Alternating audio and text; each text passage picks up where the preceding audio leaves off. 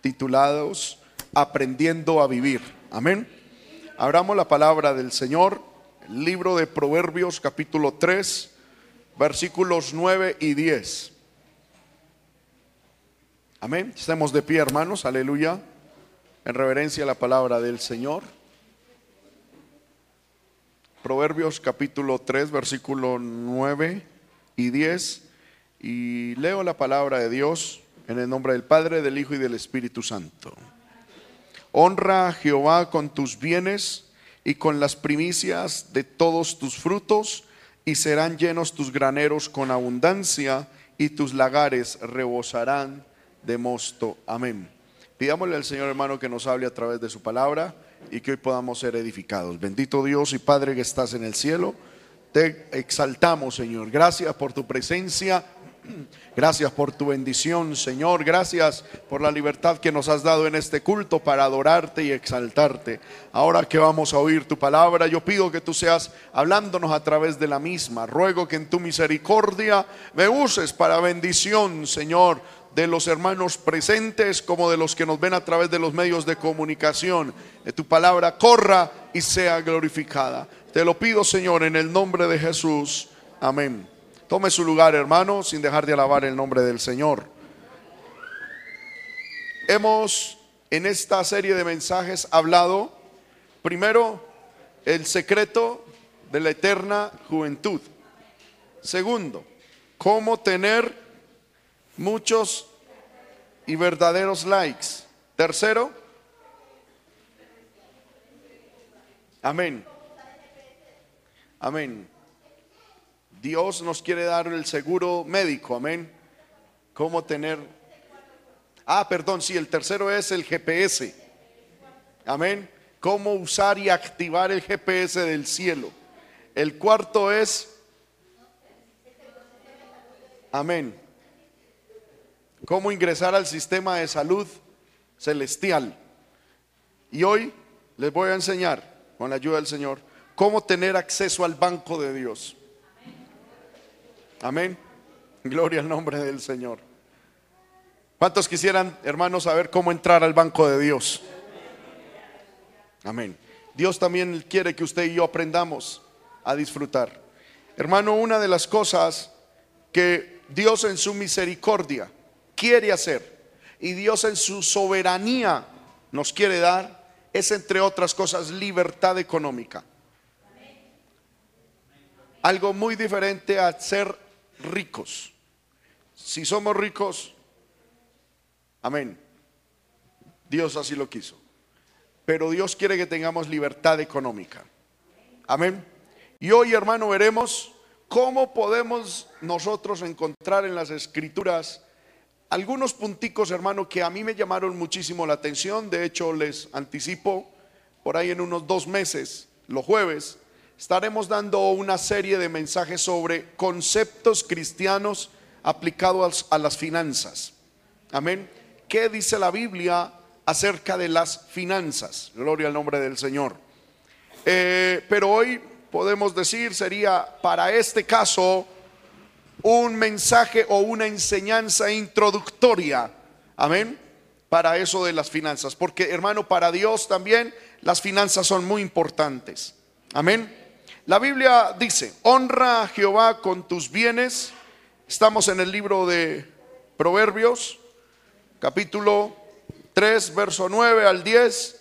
Honra a Jehová con tus bienes y con las primicias de todos tus frutos, y serán llenos tus graneros con abundancia, y tus lagares rebosarán de mosto. Encontramos en este texto una condición doble y un resultado doble. Amén. Me llamó mucho la atención esto, hermano, porque en los anteriores textos generalmente eran dos o tres condiciones para tener un resultado. Pero aquí es dos o una condición doble para tener un resultado doble. Esto indica de que en el área de las finanzas Dios es hermano, justo. Segundo, que lo que, hermano, damos, el Señor nos da de manera proporcional. ¿Recuerdan ustedes, hermano, qué tenemos que hacer? ¿Qué condiciones debemos cumplir para poder tener el seguro médico del cielo? ¿Recuerdan ustedes? Fue la enseñanza pasada. Amén. No sea sabio en tu propia opinión. Y segundo, temer a Jehová y apartarse del mal. Digamos, son dos o tres condiciones para tener un resultado. Aquí vamos a mirar que es una condición para tener un resultado. Esto me indica de que esto es proporcional. Amén. ¿Cuántos alabamos el nombre de Cristo? Hermano, contrario a las enseñanzas anteriores o al método de las enseñanzas que siempre presentaba eh, el resultado como en, primer punto, hoy estudiaremos la condición que nos lleva a ese resultado, porque yo creo que no necesitamos explicar para poder entender cuando la Biblia promete que Dios quiere llenar nuestros graneros con abundancia y nuestros lagares, hermano, estén rebosando de mosto. No necesitamos mucho entender que este texto lo que significa es que Dios nos quiere dar abundancia económica. ¿Cuántos alabamos el nombre del Señor? Pero sí quiero, hermano, detenerme unos minutos para estudiar con ustedes qué significa las condiciones que Dios pone para que eso se aplique en nuestra vida. Es una sola condición, pero esa condición tiene dos partes, o más, o más bien dos áreas. ¿Cuál es la condición? Honra. Amén. Y podemos decir, honra a Jehová con tus bienes y honra a Jehová con las primicias de tus frutos. Lo que Dios pide es honra. Y esa honra la debemos dar con los bienes y con las primicias de nuestros frutos. Pero es una sola condición, me estoy haciendo entender, es honrar con dos cosas, con nuestros bienes y con los frutos.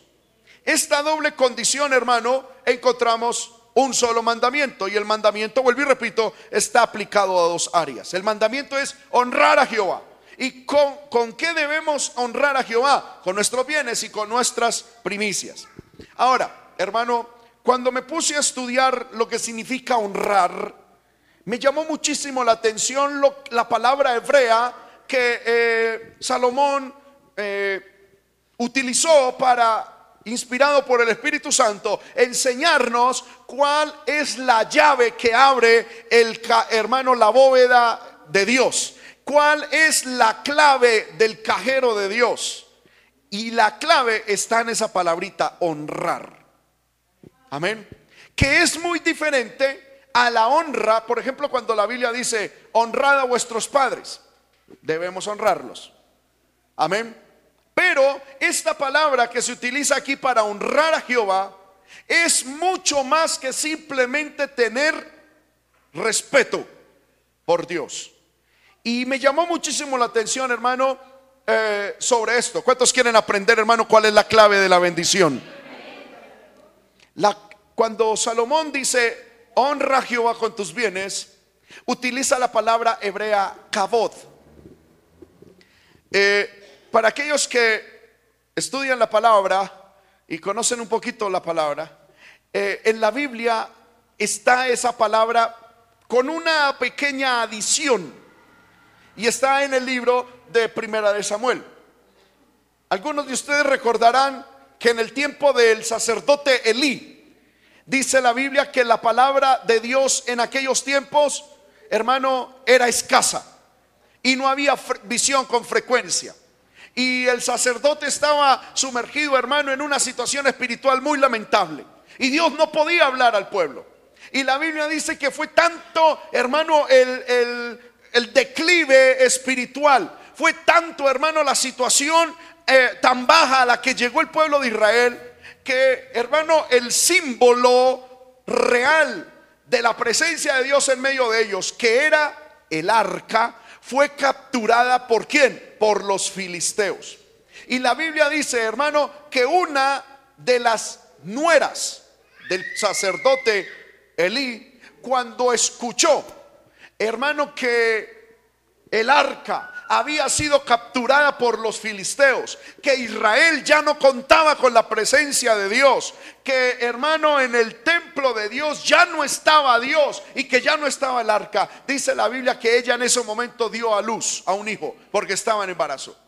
Amén. Fue tanto el dolor, fue tanta la impresión, fue tanta, hermano, la situación, eh, eh, eh, la angustia, el dolor que tuvo porque la presencia de Dios había sido capturada y, el arca había sido, hermano, secuestrada por los filisteos, que dice la Biblia que se le vino el niño. Y antes de que ella, aleluya, diera luz, ella le puso un nombre. ¿Y cuál fue el nombre?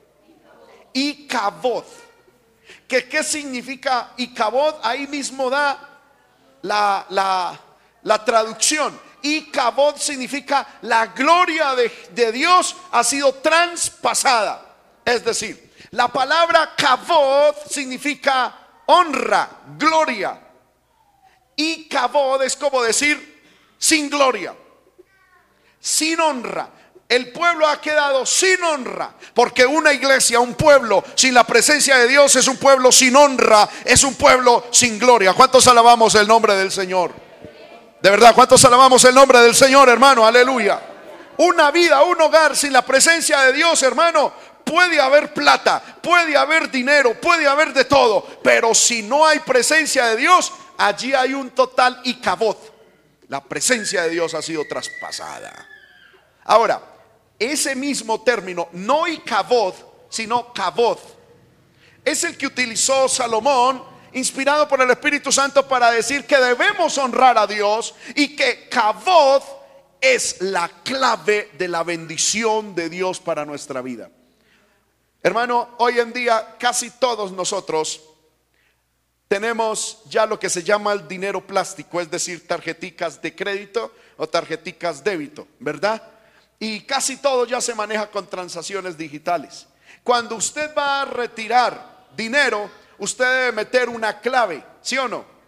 Tanto por internet eh, o cajeros electrónicos o en el banco, como sea, hay una clave que se le asigna. ¿Por qué? Porque los recursos, las riquezas siempre deben estar guardadas. Porque no fueran riquezas si todo el mundo las tuviera. ¿Por qué son riquezas? Porque son un bien muy escaso. ¿Me estoy haciendo entender? Ahora, la bendición de Dios tiene una clave. ¿Y cuál es la clave de la bendición de Dios? Cabot, es decir, honra. Si usted quiere ir al cajero de Dios y obtener la bendición de Dios, meta la clave y la clave es cabot, honra. ¿Qué es cabot? Honra significa en lo que a Dios se refiere una cualidad suya por la que se le reconoce. Amén. Por ejemplo, en el libro de Josué, capítulo 7, versículo 19, Josué capítulo 7, versículo 19, es demasiado interesante esto. Encontramos el pecado de Acán. ¿Usted recuerda cuál es el pecado de Acán? La Biblia dice que Josué estaba a punto de tomar Jericó. Amén. Pero la Biblia dice que antes de Jericó venía la ciudad de Ahí. Y el Señor dijo, vayan y tomen y conquisten la ciudad de Ahí. Pero ninguno va a coger ni riquezas, ni oro, ni vestidos, ni nada de esa ciudad. Dio la orden. Nadie va a coger nada. ¿Por qué? Porque esa riqueza es anatema, es decir, es una riqueza maldita. Amén. Y la Biblia dice que cuando fueron, hermano, y un hombre fue y dice la Biblia que él en medio de aquella guerra vio. Amén. ¿Qué fue lo que vio? Un manto babilónico. ¿Qué más? Un lingote de oro. Amén. Y 50 ciclos. Dice la Biblia, en, estamos en el texto 21, lo cual codició, hermano, en su corazón. Y dice la Biblia que él lo cogió. Usted yo creo que ya conoce la historia. Es decir, cogió una riqueza. Escuche bien esto, hermano. Estamos hablando del secreto de la riqueza que Dios da. Él tomó una riqueza que Dios no le quería dar. Y que Dios dijo, esa riqueza no me la tocan. Punto. Porque Dios es soberano. Escuche bien. Y Él, a quien quiere, bendice. Y a quien quiere, no bendice. ¿Cuántos aceptamos eso, hermano? Pero aquí viene otro punto, hermano, que debemos entender. Y es que Dios, la riqueza que Él quiere declarar anatema, la declara anatema. Y la, y la riqueza que Él quiere bendecir, Él bendice y punto. No solamente Él es soberano en cuanto a la persona a quien quiere bendecir, sino que Él es soberano con la riqueza con la que Él quiere bendecir.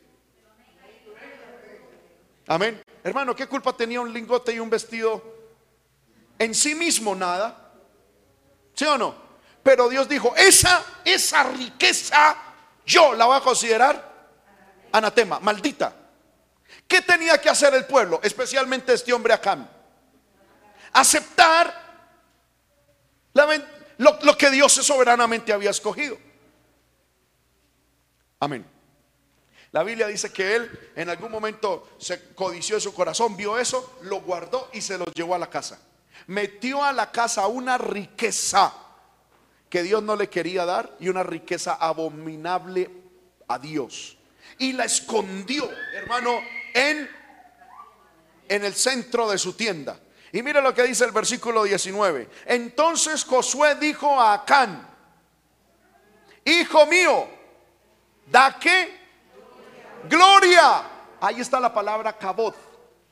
Da gloria a Jehová, el Dios de Israel. Y dale alabanza. Y declárame ahora lo que has hecho no me lo encubras. Hermano, es que era tremendo.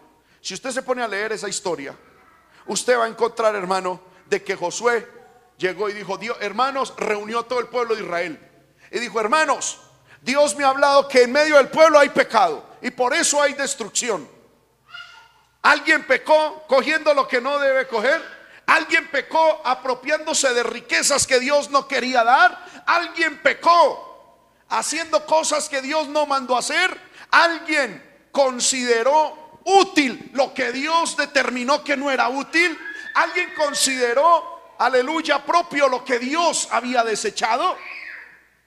Y la Biblia dice que todo el pueblo cayó, nadie dijo nada. Y Dios, el Espíritu Santo hermano, empezó a darle oportunidad a Can, el que había pecado.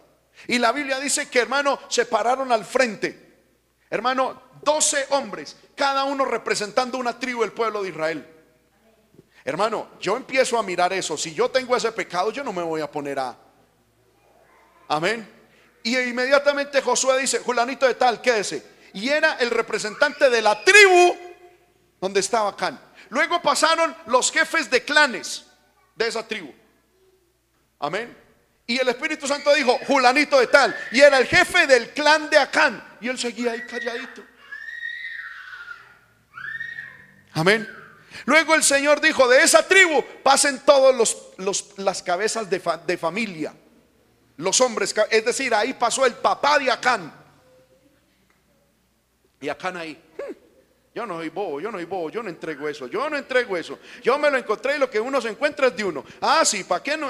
Y empezó con bobadas, hermanos, que a veces nosotros nos metemos en la cabeza. Y luego Dios dijo, Julanito de tal, y era el papá de Acán, y él ahí callado. Y luego llegó hasta Can y le dijo, tú eres el hombre que ha cometido el pecado. Y Josué llega y le dice, hijo mío, mire hermano esa palabra, es decir, todavía estás en oportunidad, todavía hay gracia, todavía hay misericordia, hijo mío. Da gloria, es decir, da honra a Jehová. Honra a Jehová con tus bienes. ¿Me estoy haciendo entender con esto? Honra, da gloria y utiliza la palabra cabot. Honra, es decir, reconoce que Dios es Dios. Dale alabanza y declárame ahora. no me lo encubras. Hermano, cuando ya se vio ahí, hermano, totalmente exhibido, expuesto, fue que dijo, ay, sí, pequé. ¿Y qué le pasó? ¿Usted sabe qué le pasó a Acán? Dios dio la orden. Me sacan a Acán, a su esposa, a sus hijos y aún a los animales. Y todo el pueblo lo apedreará afuera del campamento. Amén.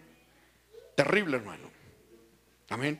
Y versículo 26 dice, y levantaron sobre él un gran montón de piedras que permanece hasta hoy. En algún, en algún lugar del mundo debe haber una cantidad de piedras, una encima de otra, y debajo están los huesos de Acán. Y Jehová se volvió el ardor de su ira, y por eso aquel lugar se llama el valle de Acor hasta hoy. ¿Sabe, hermano? Hay muchos hogares que son como el valle de Acor. Hogares donde no está la bendición de Dios, sino la ira de Dios. Porque a través de, hermano, aleluya, la codicia, la mentira, a través de pecados ocultos se han obtenido riquezas que no honran a Dios.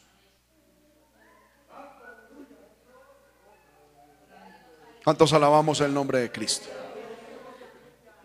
El término cabot significa lo que, hermano, una cualidad de Dios por la cual se le debe reconocer. Hermanos, honrar significa también hacer algo para traer gloria, para añadir peso, porque entre otras cosas, la palabra cabot significa peso, añadir peso. Por lo tanto, cuando Salomón dice, honra a Jehová con tu es decir, haga algo para que lo que Dios es, entre las demás personas, Dios tenga más gloria, más honra, más peso. Amén. En otros pasajes, honrar a Dios es un reconocimiento cultico y la confesión de que Dios es Dios. Salmo capítulo 29, verso 1. Amén. Libro de Salmo capítulo 29, versículo 1 dice, tributad a Jehová, oh hijos de los poderosos, dad a Jehová la gloria y el poder. Gloria, ahí está la palabra cabot. Esto habla de que nosotros debemos en un reconocimiento público, en un culto público, confesar de que Jehová es Dios. Por favor, tengan pendientes estas definiciones. Amén. También, hermano, el término señala la soberanía de Dios sobre la historia y específicamente, hermano, hacia el futuro. Es decir, según esta definición podemos concluir que honrar a Dios incluye cinco puntos. Si usted los está anotando, hermano, anótelos, si no, apréndaselos. ¿Qué significa honrar a Dios según el término hebreo que Salomón utilizó? Primero, significa reconocer a Dios públicamente. Segundo, significa dar gloria a Dios en reconocimiento de su importancia, valor y lo que Él significa. Vuelvo y repito.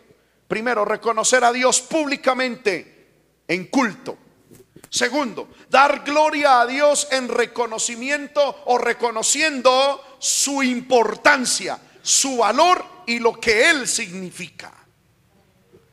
Tercero, cabot significa hacer algo por Dios. Cuarto, cabot significa confesar de que Dios es Dios y que particularmente es mi Dios. Y quinto, cabot significa entender que Dios es soberano.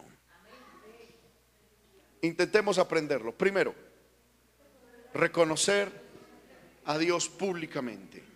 Segundo, dar gloria a Dios reconociendo su importancia, su valor y lo que Él significa. Tercera definición, es hacer algo por Dios. Porque hermano, aquí tenemos algo. Y es que pensamos que bendecir es simplemente decir palabras. Y yo recuerdo hace mucho tiempo, dije algo y a mí me gustó. Amén. Y lo recuerdo hasta el día de hoy. Mire hermano, si yo cojo una planta, una mata, y empiezo a bendecirla sola de, solo de palabras, y digo, planta te bendigo, planta te bendigo, todos los días te bendigo, pero nunca le echo agua, ¿qué le va a pasar a la planta? Se seca, se muere. Porque algunos lo único que hacen es bendecir de palabra. Te bendigo, te bendigo, te bendigo, Señor, te bendigo. Pero mi bolsillo déjemelo quieto. Cabot significa hacer algo para Dios. Cuarto, confesar de que Dios es Dios. Y quinto, reconocer de que Dios y entender de que Dios es soberano. Aquí encontramos, hermano, y llegamos a un punto importantísimo. Y es que Dios en Proverbios 3 nos dice, honra a Jehová con tus bienes. Y si honra es lo que acabo de decir, yo se lo voy a explicar qué significa honrar a Dios. Primero, honrar a Dios con los bienes significa reconocer a Dios públicamente y en especialmente en el culto como el verdadero dueño de nuestra economía.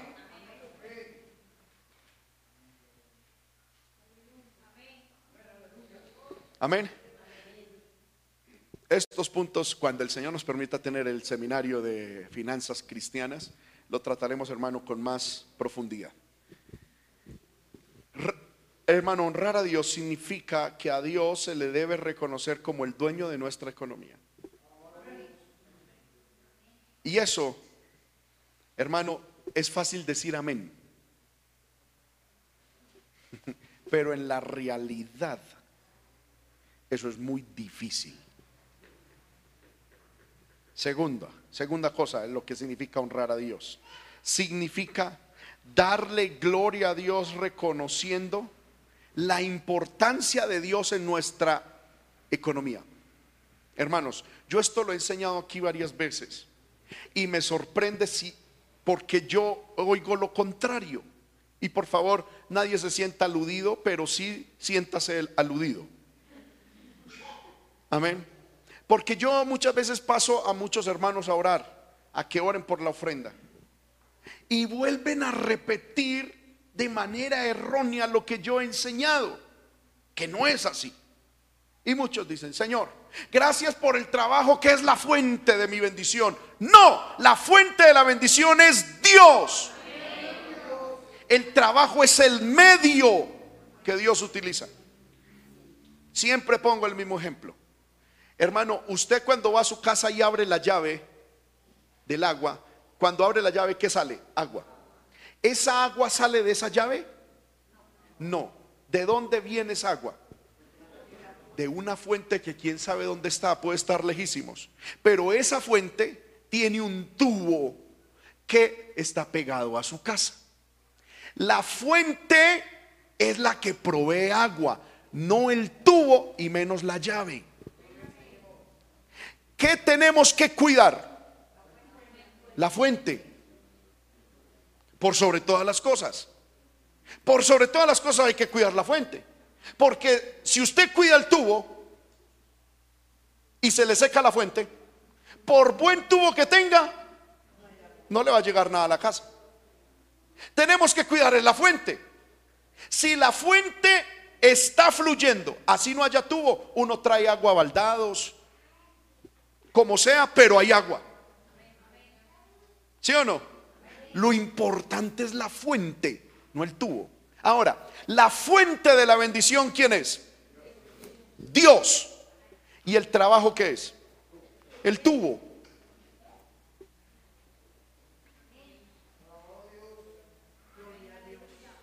Amén. ¿Qué tenemos que cuidar más? La fuente. ¿Y qué vemos que hoy en día el pueblo hace? Cuida más el tubo. Eso, ese tubo está brillantico, pero la fuente está mohosa, descuidada, llena de sapos, hermano. Pero ese tubo brillantico, todo todos los días lo cuidamos, todos los días lo brillamos. Eso así que tu vaso. Amén. Pero la fuente descuidada. No, honrar a Dios es darle es reconocer la importancia de quién es Él. Y en esta cuestión de economía hay que entender de que la fuente, el que hace que fluya agua, el que, el, que es el origen de la bendición, es Dios. Y que Dios puede traer esa agua a mi casa a través de un tubo, a través de baldados, o puede hasta utilizar un cuerpo. Como en el caso de Elías. Amén.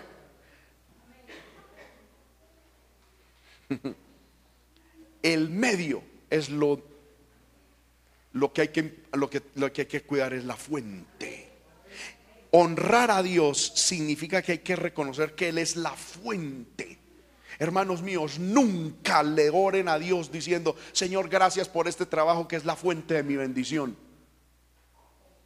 Jamás lo vuelvan a hacer.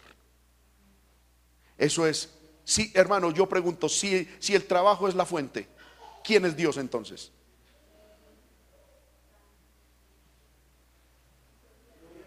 ¿Mm?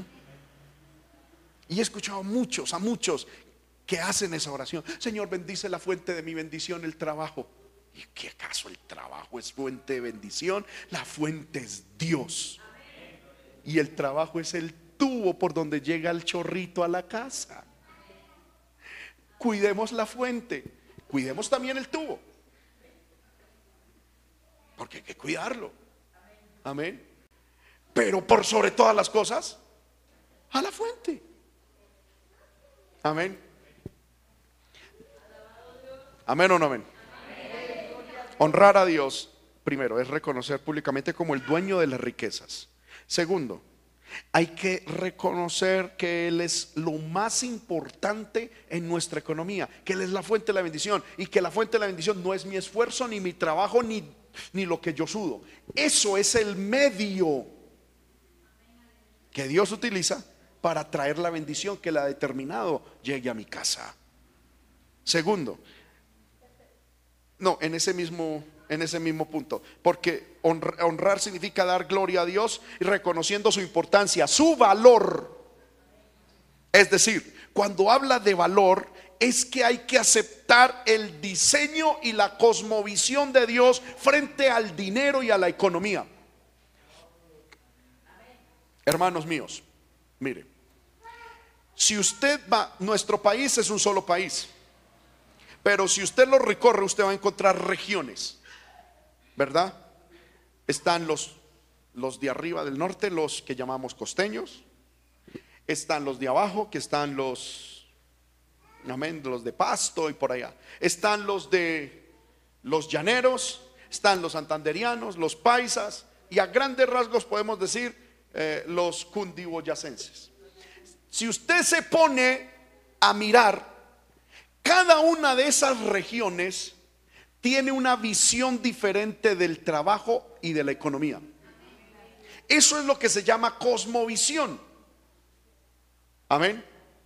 Yo no estoy diciendo, yo no voy a decir aquí cuál es mejor y cuál es peor, no es mi tarea eso. Simplemente lo pongo a manera de ejemplo. Los de una parte consideran el trabajo de una manera y el dinero de otra y otros piensan de otra manera. ¿Sabe cuál es el problema de Dios? Eh, corrijo, de, de Dios no, del pueblo de Dios, que nosotros hemos venido a Cristo y seguimos pensando sobre el dinero y la economía como piensa el mundo y especialmente como piensa de donde nosotros venimos. Y no nos hemos dado a la tarea de investigar cómo piensa Dios acerca del dinero y de la economía. Y del trabajo. No nos hemos puesto a pensar eso. Y hermano, es tremendo que uno ve cómo el pueblo de Dios sigue las corrientes del mundo en cuanto a pensamientos, a, formas de... Pero no pensamos. Mire, hermano, voy a poner un ejemplo. Si usted se pone a mirar aquí en la iglesia, y especialmente dentro de, dentro de estas misiones e iglesias de santidad, Dios ya nos cambió nuestra mentalidad de vestimenta. ¿Cierto? Porque yo espero en el Señor de que los que estamos aquí y nos vestimos como nos vestimos, nos vestimos no porque estemos en el movimiento, sino porque hemos entendido que es la forma de Dios, es el pensamiento de Dios.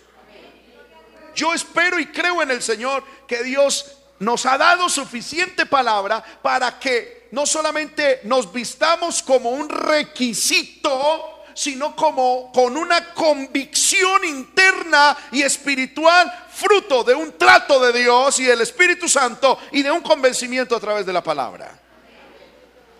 Amén. Ahora, ese mismo cambio de mentalidad tenemos que permitir que Dios lo haga en la parte económica en nuestra vida. Porque seguimos siendo, escuche bien, ciudadanos espirituales del reino, pero con técnicas de negocio del infierno. Amén. Y ahí es donde Dios, hermano, dice, honrame con tus bienes. Y eso en sí mismo es hacer un clic, es un cambio de mentalidad, es un quiebre, hermano, en, en, la cosmovisión. Hay que ver la economía desde la perspectiva de Dios. Y ese va a ser mi propósito. Ayúdenme a orar, hermano, para que el Señor me ayude a dar ese seminario, amén, esa serie de enseñanzas sobre conceptos cristianos en las finanzas. ¿Para qué? Para que el pueblo de Dios aprendamos a pensar en el dinero desde la perspectiva de Dios. Y dar gloria a Dios en ese segundo punto también significa reconocer su importancia, su valor y lo que Él significa. Es decir, que Dios es la mayor riqueza que usted y yo tenemos. ¿Cuántos decimos amén a eso? Lo tercero que significa honrar a Dios significa es hacer algo por Dios hermanos míos, cuando yo estaba sacando este mensaje y orando, el Señor me hizo una pregunta que se la transmitiera a ustedes. Primero me la hizo a mí y luego se la voy a transmitir a ustedes. Tal como el Señor la puso en mi corazón.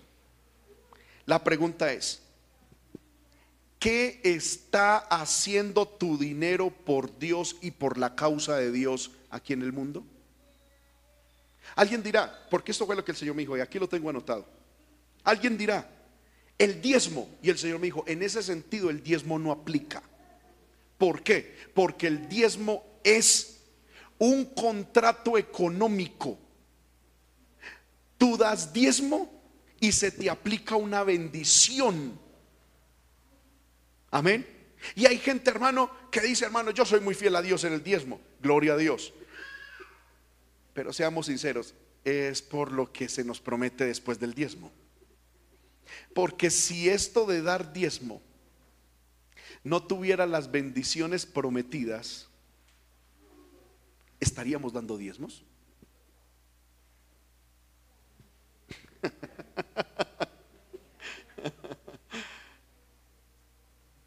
Por eso el Señor me decía, pregúntale a mi pueblo, ¿qué está haciendo tu dinero por Dios y por la obra de Dios? Y el diezmo no aplica.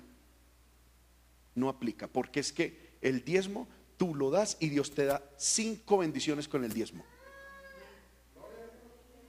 Eso es, en cierto sentido hay interés. Y la Biblia dice que debemos dar diezmo con interés.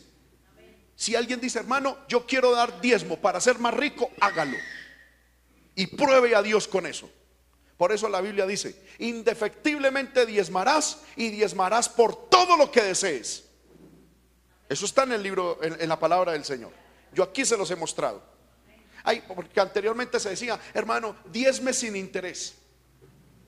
Diezme y no espere nada. No, yo encuentro en la Biblia que la Biblia dice, diezma por todo lo que usted desee, porque es un pacto económico. Y la Biblia dice, y pruébeme con esto, si, si cumplo o no cumplo. Réteme a cumplir, le dice el Señor. En ninguna otra cosa la Biblia dice, pruébeme, pero en esa área sí. Entonces, el diezmo no es una expresión de honra a Dios. El diezmo es hermano, un pacto económico. Que ese pacto económico hasta inconversos lo tienen. Los hermanos que contabilizan las entradas en la iglesia saben que casi todas las semanas hay que poner anónimo, tanto, anónimo, tanto. Gente que ni siquiera es de aquí en la iglesia. Muchos de ustedes, hermano, traen diezmos de sus hijos que son inconversos. Y ustedes lo saben. Amén. Y Dios los bendice. Y, y que porque una persona de diezmo no significa que está honrando a Dios. Está hermano, haciendo un pacto económico que es poderosísimo. ¿Usted quiere ser bendecido económicamente? Hermano, no falle en la parte del diezmo. Eso es algo impresionante. Amén. Póngale la firma. Eso es una cosa, hermano, espectacular. Pero el diezmo no honra a Dios.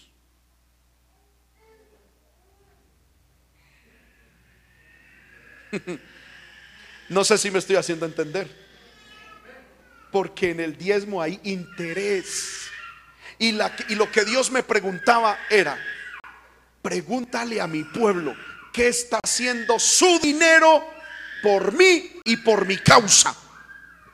Hermano, y el Señor me hacía entender hoy en la tarde que hay gente que si no tuviese esas bendiciones, no diezmarían. Segundo, hay gente, aleluya, que lo único que hace para la obra de Dios es dar diezmo. En lo demás no se ve nada. Y algunos dicen, hermano, yo doy lo que ya, porque saben que hay unas retribuciones y hay unas cuestiones espirituales. Pero más de ahí, mm, mm.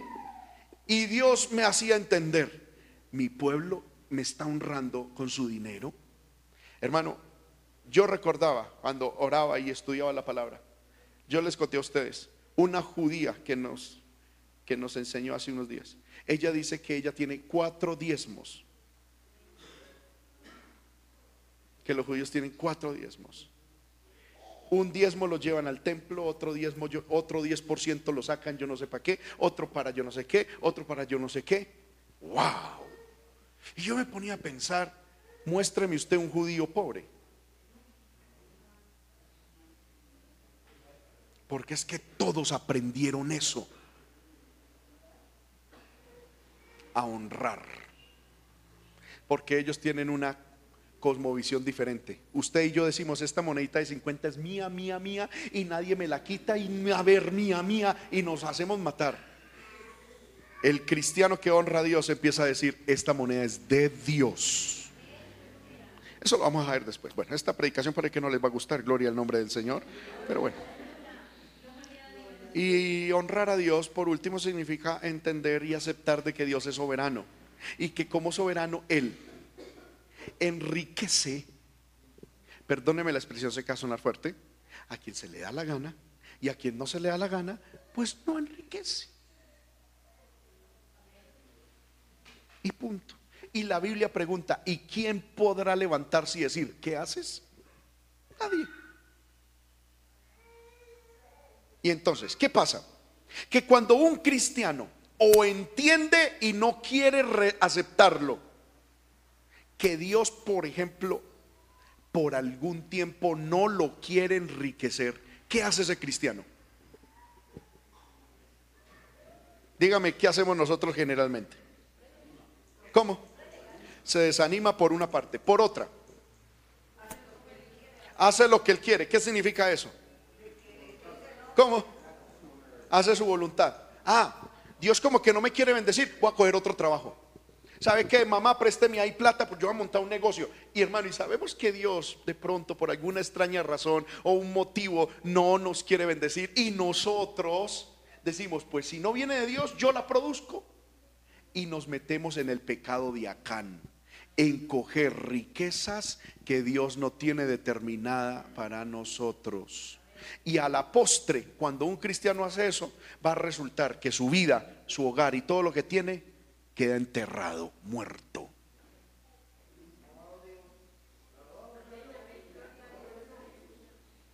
Por eso la Biblia dice, contentos con lo que tengamos, amén, trabajemos con, con esfuerzo, con valentía, con dedicación, con responsabilidad. Pero si Dios quiso ponernos un tubito chiquito y que caiga gotica, hermano, no intentemos ampliar el tubo con nuestra fuerza, que lo único que hacemos es destruirlo y destruirnos. Más bien vaya a la fuente y diga, Señor, ¿por qué elegiste soberanamente poner este tubito tan chiquito? Y yo le voy a decir, en el libro de lamentaciones, la, en el libro de lamentaciones capítulo 3, el versículo no me acuerdo, pero está ahí en ese capítulo,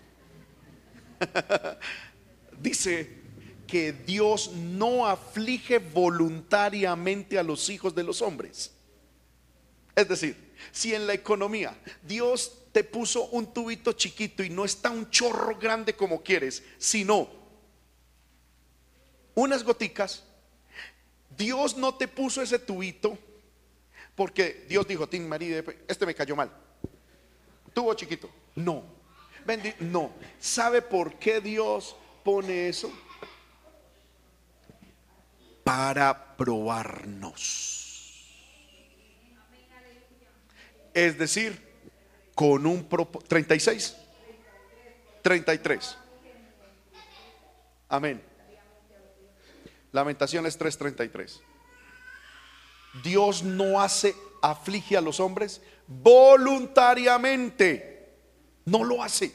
Es decir, Dios cuando permite una escasez económica y de pronto que vivamos con lo básico, ahí como apretaditos, es porque Dios nos ha metido en un proceso para quitarnos algo que sobra y ponernos algo que falta. Nosotros los seres humanos generalmente, ¿qué hacemos? Ah, Señor, usted puso un chorrito chiquito. Yo soy un hombre de visión. Yo soy un hombre de empuje. No, no, no, no, no, no. A ver, ¿qué hago? ¿Qué hago? ¿Qué hago? Hermano, y metemos la cabeza por donde, hermano, y nos endeudamos. Nos, hermano, perdemos hasta el pelo en eso. Amén. Llegamos a viejos y todavía en data crédito, hermano, todavía debiendo, le dejamos, hermano, deudas a los hijos y, decimos, mire lo que tengo. No hay nada porque todo o se debe o se consiguió de una manera con una riqueza que Dios no tenía determinada para nosotros.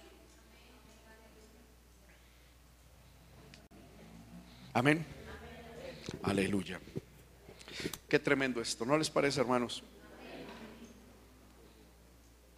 Amén. Entonces, honrar a Dios significa reconocer que Él es el dueño de todo. Segundo, reconocer que Él es la fuente de la economía, que Él tiene un método y un propósito para esa economía. Y tercero, que Él es más valioso que cualquier oro que hay en el mundo. Punto número tres, ¿qué significa honrar a Dios? Significa que mi dinero lo tengo que administrarlo de tal manera para que Dios, en Dios, su gloria sea añadida, tenga más peso.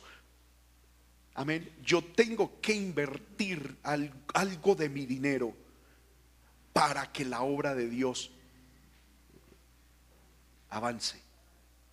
Cuarto, tengo que confesar de que Dios es, ah, ese, ese no lo hablamos.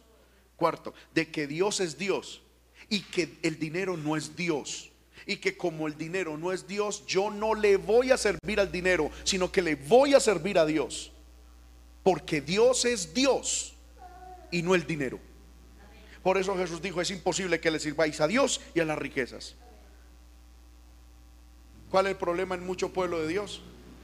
Que, hermano, como, como leí ahorita, no recuerdo la cita, está en el Antiguo Testamento. Dios le dice al pueblo de Israel por medio de un profeta y le dice, vosotros teméis a Dios, pero servís a vuestros propios dioses. Mira, esa, esa frase es tremenda. Vosotros teméis a Dios, sí, pero servís a otros dioses. Y eso está pasando hoy en día al pueblo del Señor. Gente que teme a Dios, pero le sirve al Dios mamón. ¿Sabe usted quién es el Dios mamón? El Dios dinero. Está en el libro de Mateo capítulo 5. Amén. Mamón es el nombre que Jesús le dio a ese Dios dinero. El pueblo teme a Dios, pero servimos al Dios dinero. Y eh, honrar a Dios significa confesar de que Dios es Dios y que por lo tanto Él es Dios aún sobre el dinero. Y quinto, es entender de que Él es soberano y que Él escoge a quien quiere para bendecir y Él escoge la riqueza con que quiere bendecir. Es decir, si Dios quiere bendecir a Pepito con dinero, Él es soberano para escoger a Pepito y escoger con qué quiere bendecirlo. Pero si Dios quiere bendecir a Pepita con salud, eso también es una bendición de Dios. Y Él es soberano para escoger a Pepita y escoger con qué quiere bendecirlo. Amén. Ay, aleluya. Esto está bueno, hermano. Es tremendo. Que Dios nos ayude a entender esto, hermano. Que Dios nos ayude. Se me fue el tiempo, hermano. No voy ni en la introducción todavía. ¿Con qué debemos honrar a Dios? No me va a demorar. ¿Con qué debemos honrar a Dios? Bíblicamente y según el texto, con nuestros bienes y con las primicias de todos nuestros frutos. ¿Qué es un bien? Hermano, un bien, la palabra bien viene de una palabra hebrea, John, J-O-N, John o John, bueno, que significa fortuna, riqueza, posesiones. Eh, yo aquí traigo un estudio sobre lo que bíblicamente son los bienes, pero no se lo voy a dar. Usted ya sabe que es bien. Hay bien inmueble y hay bien mueble. Amén. Eh, hay bien de consumo, bien intermedio, bien de capital. Amén. Eh, quería explicárselo acá, pero no, no tengo tiempo. Y la cuestión es que la Biblia dice que debemos honrar a Dios con todos nuestros bienes. ¿Qué es rápidamente? Un bien inmueble. Un bien inmueble es una tierra, edificio, casas, construcciones, minas, cosas.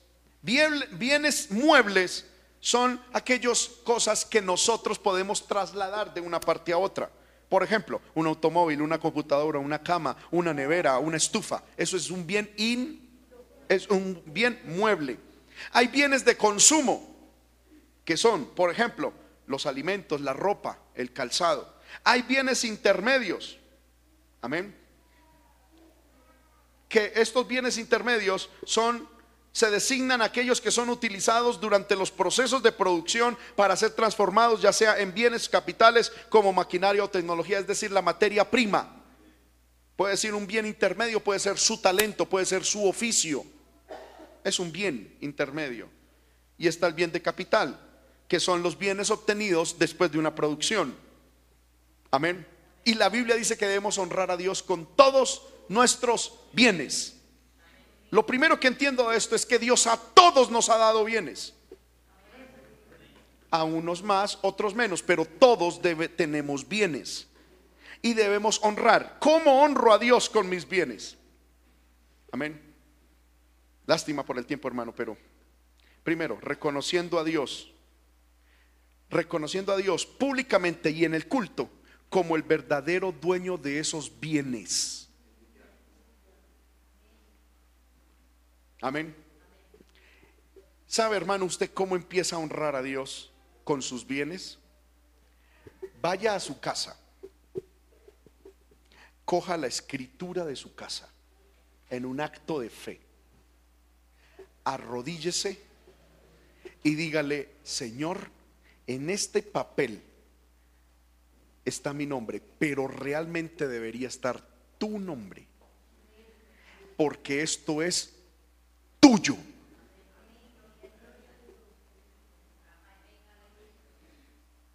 Ahora, entienda lo que eso significa. De que Dios con lo que es de Él dispone cuando quiere y para lo que Él quiere.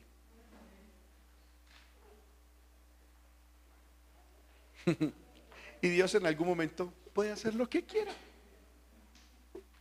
Segundo, ¿cómo honramos a Dios con nuestros bienes? Primero, entonces, primero, reconociendo que Él es el dueño de esos bienes. Segundo, dándole la importancia, Él es la fuente, de Él provinieron esos bienes. La Biblia dice en, Corintio, dice, ¿qué tienes que no hayas recibido? Y si lo has recibido, ¿por qué te glorías como si no lo hubieras recibido? Dios te lo dio. Amén. Tercero, debes preguntarte, estos bienes que Dios me ha dado, tanto bienes muebles como bienes inmuebles, todo lo que les enseñé ahorita, ¿qué está haciendo para que el reino de Dios se ensanche? Amén. Yo te pregunto, ¿qué está haciendo tu casa? ¿Qué estás haciendo con tu casa para que el reino de Dios llegue a otras personas? Hay gente que dice, Señor, todo lo mío es tuyo, tú eres el dueño. Amén. Hermano, eh, lo que pasa es que necesitamos eh, el carrito, la motico para ver, hermano, si le van a poner gasolina porque, hmm, Señor amado. Pero Señor, todo es tuyo. Y ay, Dios dice, amén. Bueno, ¿qué está haciendo tu bicicleta, tu moto, tu carro, tu casa? Por la causa de Cristo.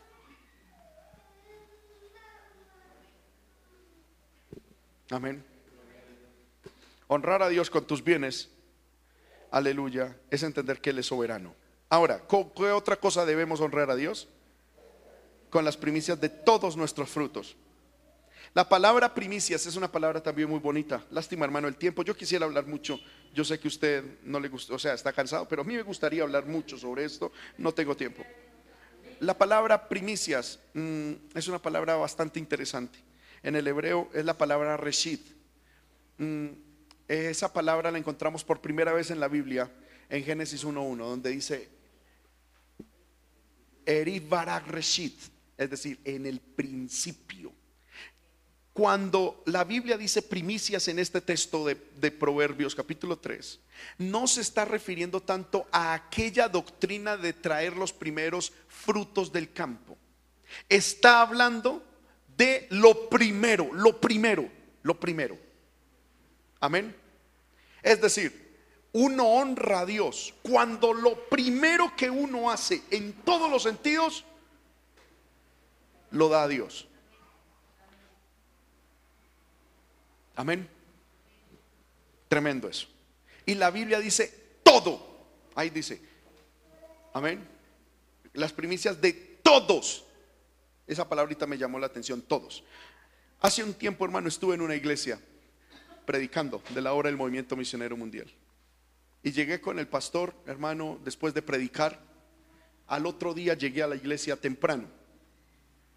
Eh, y me llamó la atención de que al frente de la iglesia había una cantidad de taxis.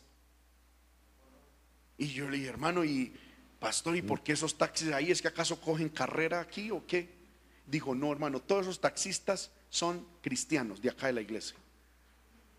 Y ellos, la primer carrera que hacen, la hacen, se la pagan y lo que haya valido la primer, inmediatamente se vienen al templo y lo depositan al templo y me dijo, ahora pregúnteme cuántos de ellos le manejan taxi a otra persona. Y yo le dije, ¿cuántos? Ninguno, todos son propietarios de esos taxis. Amén. Me pareció una cosa, hermano, impresionante. Es el primero, lo primero. Eso es un cambio de mentalidad, eso es una cosa para gente de Dios. Amén. Y la Biblia dice, todos, todos, todos todos los, todo lo primero. Y eso es bíblico. Amén. Miremos esto. Ahí no solamente está hablando del fruto en Proverbios, no está hablando solo del fruto de la tierra, sino lo primero, lo primero. Cuando yo, hermano, aleluya, de hecho la palabra fruto que habla ahí es la palabra hebrea tebúa, que significa no tanto fruto de la tierra, sino resultado, ganancia de alguna cualidad o actividad. Es cualquier ganancia. Amén. Y lo primero de cualquier ganancia debe ser dado a Dios. Así se honra a Dios. ¿Cómo honramos a Dios con nuestros con nuestras primicias? Amén. Dando a Dios lo que es lo primero. Cuando usted y yo, hermano, hacemos eso, reconocemos que Él es importante y que Él es preeminente. ¿Entiende usted el concepto que es preeminente? La Biblia dice en el libro de Colosenses que Él es preeminente en la iglesia. Cristo es preeminente. ¿Qué significa preeminente? Significa de que es el primero de los primeros. Amén. Dios y Cristo es el primero, debe ser preeminente. Cuando yo a Dios lo honro, dándole lo primero, lo primero, lo primero, le estoy diciendo, Señor, es que usted es preeminente en mi vida, es lo más importante. Amén. Segundo, cuando hacemos eso, consagramos a Dios nuestras ganancias.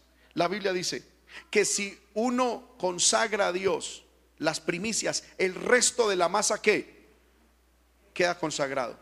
Si usted consagra a Dios lo que es de Dios y le da a Dios lo que es de Dios, el resto de todo lo que usted tiene es consagrado a Dios. Hermano, piense lo siguiente. Cuando usted le da, por ejemplo, el diezmo a Dios, ¿cuánto es el diezmo? Amén. Cuando usted saca el 10% de lo que Dios a usted le da y lo trae a la iglesia, ¿usted con cuánto se queda? ¿Seguro?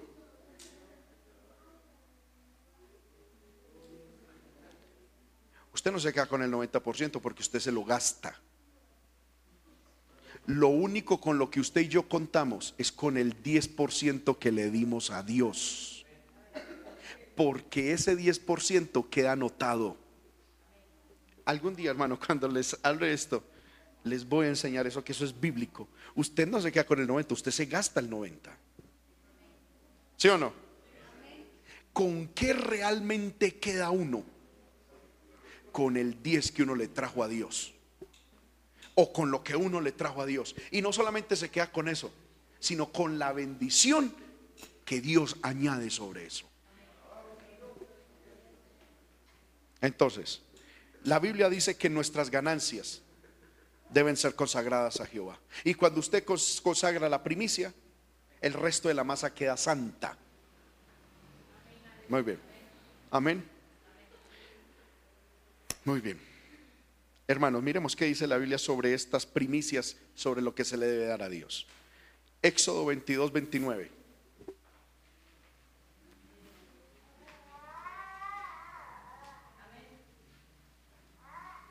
Dice, no demorarás la primicia de tu cosecha ni de tu lagar.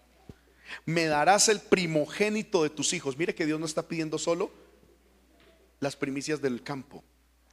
Eso lo está, lo alarga a todo, aún el primogénito de tus hijos. Lo mismo harás con el de tu buey y de tu oveja. Siete días estará con su madre y al octavo día me lo darás, dice el Señor. hermano, lo extiende. Las primicias yo después les voy a enseñar eso bien. Lo que quiero decir con esto es que uno lo de lo que es de Dios es de Dios y punto. Éxodo 23, 19. Las primicias de los primeros frutos de tu tierra traerás a la casa de Jehová tu Dios. ¿Por qué traje este texto? Porque yo he escuchado cantidad de personas, gracias a Dios no en esta iglesia, pero mucha gente por las redes sociales que dice, yo doy diezmo, pero yo lo reparto entre los pobres. La Biblia dice que lo que es de Dios se debe traer a la casa de Dios. Eso es tan santo que yo les he dicho a ustedes. A mí no me den una ofrenda que es para Dios. No me den un diezmo, no me lo tienen que dar a mí. Tráiganlo a Dios, ahí deposítenlo. No me tienen a mí que dar nada porque yo no soy nadie para estar recibiendo dinero eso que es de Dios lo traemos a Dios. Ya si usted en el cumpleaños me quiere dar una ofrendita, amén, gloria al Señor. Y Dios bendiga a, los que lo hicieron, amén, de verdad. Les aprecio, hermano, y que Dios les bendiga mucho. Pero lo que es de Dios, usted a nadie se lo tiene que dar. Es más, yo les voy a enseñar porque con ese instituto que, les, que, estoy, hermano, la Biblia dice que usted ni siquiera debe delegar a alguien que traiga su diezmo. Es decir, hermano, este es mi diezmo, hijo, vaya, póngalo. No, dice, tú lo presentarás delante de Dios, tú mismo, diciendo, Señor, esta es mi diezmo, esta es mi ofrenda, esta es mi primicia, esto es lo y yo lo deposito. Ya si, mi hijo quiere dar ofrenda y no tiene, pues le doy, pero lo que es de Dios y que yo vengo a presentar, no lo tengo que delegar en nadie. Lo tengo, hermano, que entregar yo mismo. Amén. Porque aquí, dice la Biblia en el libro de Hebreos, hombres mortales reciben el diezmo, pero allá arriba uno lo, recibe uno que da testimonio de que vive. Amén. Esa es la casa de Jehová. De hecho, después les voy a enseñar. La Biblia a nosotros nos enseña cómo repartir los diezmos. Parte de parte de lo que la iglesia trae, eso tiene, hermano, una, o sea, se tiene que administrar. Por ejemplo, las primicias del campo, y muchos de ustedes lo han visto, la Biblia establece que esas, las primicias, se deben de traer a la casa del Señor y se deben repartir entre los pobres, no el diezmo, sino las primicias. Amén. Y ustedes ven que nosotros lo hacemos aquí en la iglesia. ¿Algún hermano, Dios lo bendice con algo? A repartir entre todos. ¿Cuántos han sido testigos de eso, hermanos? Amén. A repartir entre todos porque es lo bíblico. Yo pudiera decir, hermano, que pronto hay personas, uy, hermano, trajeron este bulto de papa, vamos a venderlo y, y- y eso es plata para mí. No, la Biblia dice que se tiene que repartir, las primicias se tienen que repartir. Los diezmos es para que haya alimento en mi casa, dice el Señor. Y las ofrendas es para sostener el templo.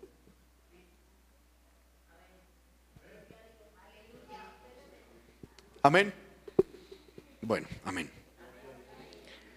Hermanos míos, se me fue el tiempo. Vea, aquí tengo mucho más para, para enseñarles. La cuestión es que cuando uno honra a Dios con sus bienes y con las primicias, los graneros serán llenos con abundancia.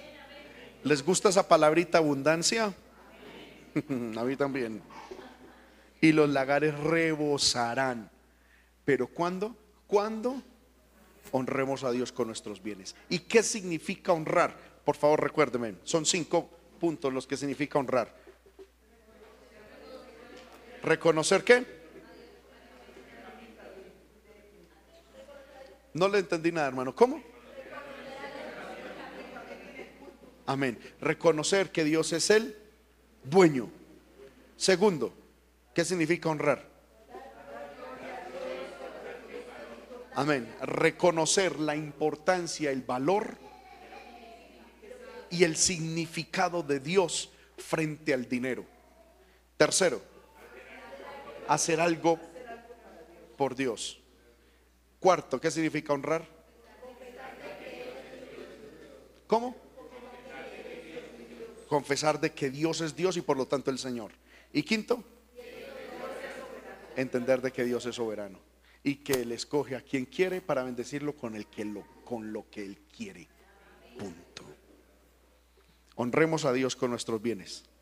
Y esa es la clave para entrar en la bodega, en la bóveda, hermano, del banco de Dios. Usted y yo seremos bendecidos con abundancia y rebosando. Termino con este texto, Lucas 6:38. ¿Hemos aprendido en esta enseñanza, hermanos? Espero que sí. Lucas 6:38 dice, dad y se os dará.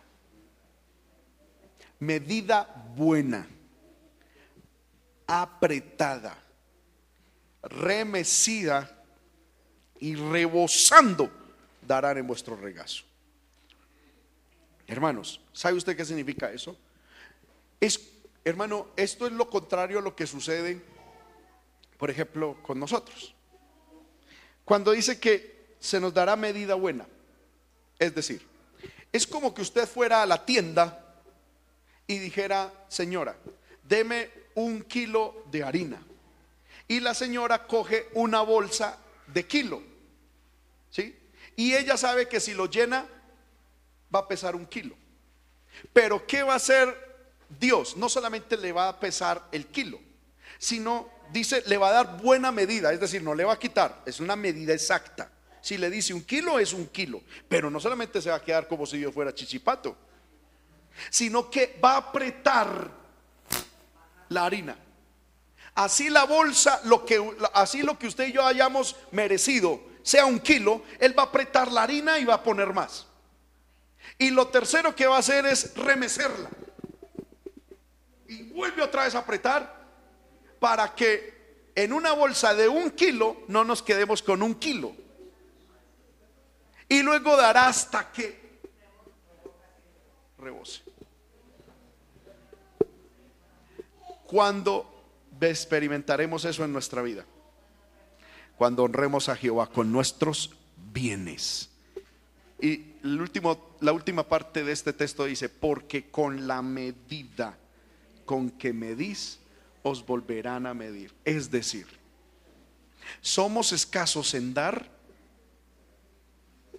¿Qué significa eso? Seremos escasos al recibir. Somos generosos al dar y al honrar a Dios con nuestros bienes. De esa misma manera el Señor nos volverá a retribuir. Estemos de pie, hermanos, en esta hora y démosle gracias al Señor. Que Dios nos ayude. Padre que estás en el cielo, te alabamos, Señor, te glorificamos, te damos la gloria, la honra, la alabanza y la adoración. Gracias, Señor amado, por estos momentos maravillosos que nos concede sentarnos a estudiar tu palabra, a permitir que tu palabra, Señor, nos cambie. Señor, tú has hecho una obra maravillosa en muchos de nosotros. Has cambiado nuestra manera de pensar en cuanto a los vicios, en cuanto al pecado. Has cambiado nuestra manera de pensar en cuanto a la vestimenta. Señor amado, aún en cuanto a la administración del tiempo. Señor amado, pero muchos de nosotros necesitamos un cambio de mente en lo económico. Ayúdanos a entender las finanzas, ayúdanos a entender la economía, ayúdanos a entender, Señor amado, este concepto tan importante como es el dinero desde tu perspectiva, desde tu corazón, desde lo que enseña tu palabra. Arranca de nuestro corazón lo que no sea correspondiente a tu palabra en el área económica. Arranca de nuestra vida, Señor amado, Padre, todo pensamiento, toda actitud, todo sentimiento, Señor, toda posición, Señor, contraria y opuesta o diferente a la posición tuya, Señor, que está en tu palabra. Ayúdanos a entender de que la clave de tener es dar que la clave de recibir es honrarte con nuestros bienes. Señor amado, que tu palabra enseña de que el que retiene viene a menos, Señor amado, pero el que es generoso, tú, Señor, abre las ventanas de los cielos. Ayuda, Señor. Yo, Señor, solamente llego hasta este lugar, pero eres tú el que nos convences. Eres tú, Señor amado, el que haces la obra. Señor, eres tú, Señor, el que, Padre del cielo, nos enseñas, Señor, y abres la bendición para nosotros. Ayúdanos, Señor. Yo te pido que me perdones, Señor amado, si en algo he fallado, Señor, y algo me ha faltado, Señor, en esta predicación. También te pido perdón, Señor amado, por de pronto aún en mi propia administración, Señor amado, he cometido pecados. Ayúdame, ayúdame a ser santo en el área económica también. Que así como buscamos santidad, Señor, en todas las áreas de nuestra vida, la economía también, Señor, esté sujeta a ti, a tu palabra, a tus normas y que podamos ser santos aún en la economía. Yo pido, Señor, tu bendición. Queremos, Señor amado, vivir en esa bendición. En el nombre de Jesús, en el nombre de Jesús. Gracias por esta enseñanza. Gracias por esta palabra. Gracias, Señor amado, por esta instrucción bíblica. Ayúdanos, Señor, a memorizarla, a vivirla, Señor amado, y a disfrutarla, Padre. En el nombre de Jesús, te damos gracias. Levante su mano, hermano. Si usted ha aprendido algo, si Dios le ha enseñado algo, dígale, Señor, gracias por tu palabra. Gracias por enseñarme. Ayúdame a no memorizar, a no olvidarlo sino a memorizarlo y a en práctica todos los días de mi vida en el nombre de Jesús. Gracias, Señor.